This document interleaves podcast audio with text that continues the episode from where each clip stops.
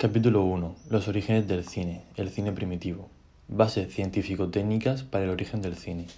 La persistencia retiniana es una ilusión óptica que hace que las imágenes estáticas provoquen la sensación de un movimiento continuo. Las investigaciones de Peter Mark Royert fueron las determinantes para asentar esto científicamente en su tesis de 1924. 1824, perdón. Un año más tarde, en 1825, Ayrton Paris desarrolla un pequeño juguete al que llama taumatropo. Taumatropo. Consistía en un disco que tenía en un lado una placa con un papagayo y en el otro una jaula vacía. El espectador tenía la ilusión de una imagen única, al fundirse las dos imágenes en una.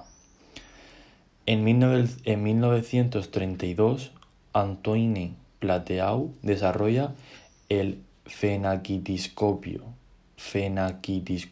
que consistía en una serie de dibujos en posiciones diferentes colocados sobre una placa circular lisa que al hacerla girar delante de un espejo daba la sensación de movimiento. En 1834, George Horner, usando un tambor circular en el que colocó tiras de dibujo en movimiento, eh, cuando el espectador miraba los dibujos aparecían como una secuencia de, movimiento. Recibió el nombre de zootropo, que en 1877 Reynaud lo perfecciona, añadiéndole otro tambor con espejos dentro del primero, y recibe el nombre de praxinoscopio. praxinoscopio. Para que existiera el cine era necesario todavía el desarrollo de la fotografía. En 1816, eh, Niepce obtuvo su primera fotografía.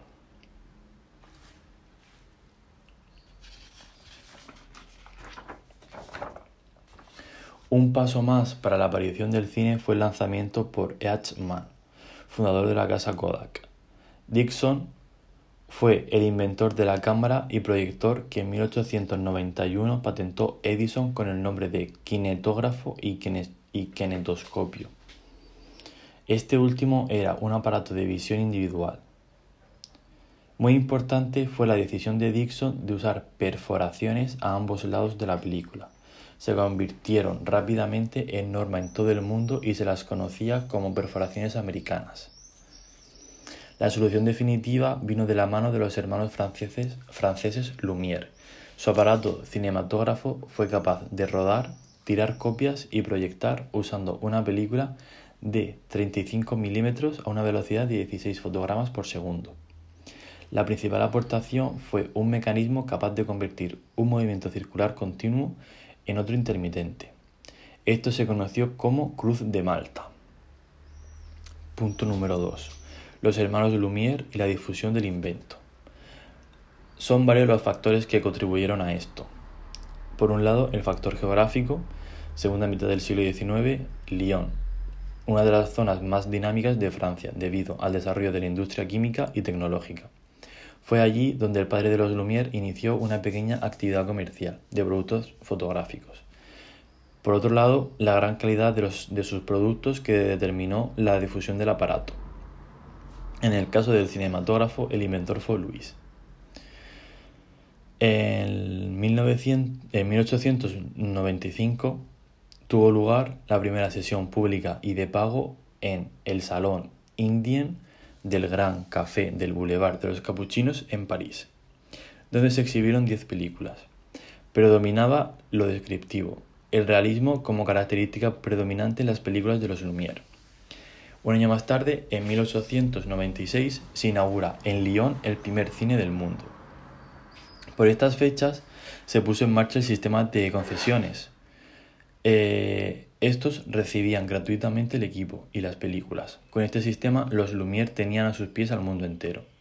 Pero esto tuvo una existencia breve, ya que a, a mediados de 1897 fue la puesta en venta oficial del cinematógrafo, lo cual modificó el sistema de concesiones. Punto número 3. El desarrollo de la ficción fantástica y la creación de la industria fílmica francesa. Es necesario una evolución hacia el terreno de la narración.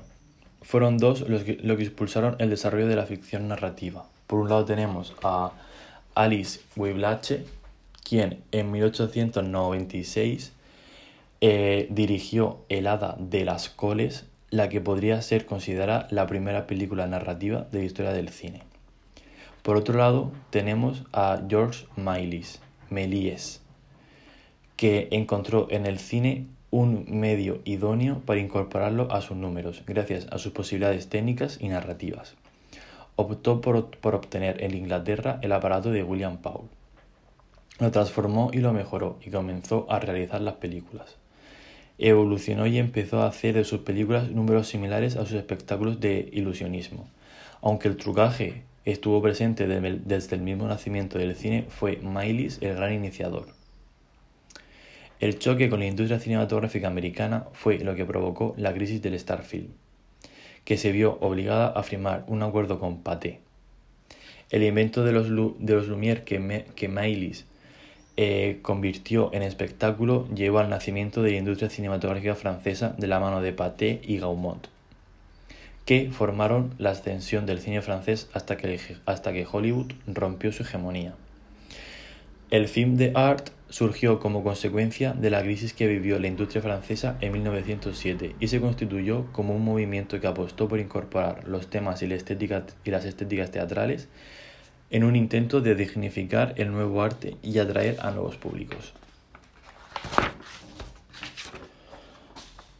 Punto siguiente. Edison y el cine norteamericano. En Norteamérica, el origen del cine está en el kinestoscopio de Edison. Pero este tiene dos problemas. La falta de potencia y fiabilidad de las grabaciones y conseguir la sincronización entre sonido e imagen. La importancia de Dixon fue capital para el desarrollo del kinestógrafo y el kinetoscopio, así como para la construcción del estudio cinematográfico Black Maria.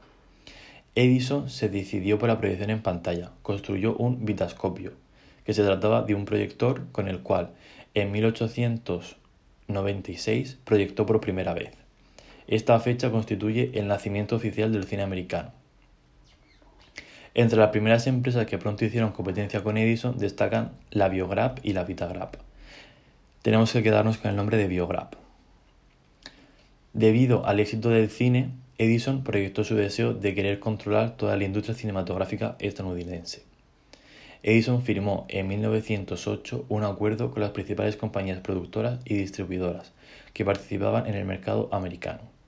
Un año más tarde, en 1909, se creaba la MPPC, Motion Pictures Patent Company, con el objetivo de crear un monopolio industrial cinematográfico que duró hasta 1915. La aparición de las compañías independientes exhibiendo películas al margen de la MPPC se enfrentaron de manera decisiva a él, a Edison. Entre 1908 y 1913 esas compañías empezaron a trasladarse a, a la costa este hasta California.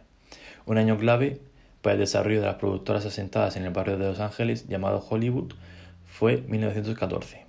Los independientes hacen largometrajes, en cambio eh, la MPPC hace cortometrajes. La Primera Guerra Mundial permitió a Hollywood hacerse con la hegemonía mundial, dejando en un segundo plano a las industrias francesas e italianas.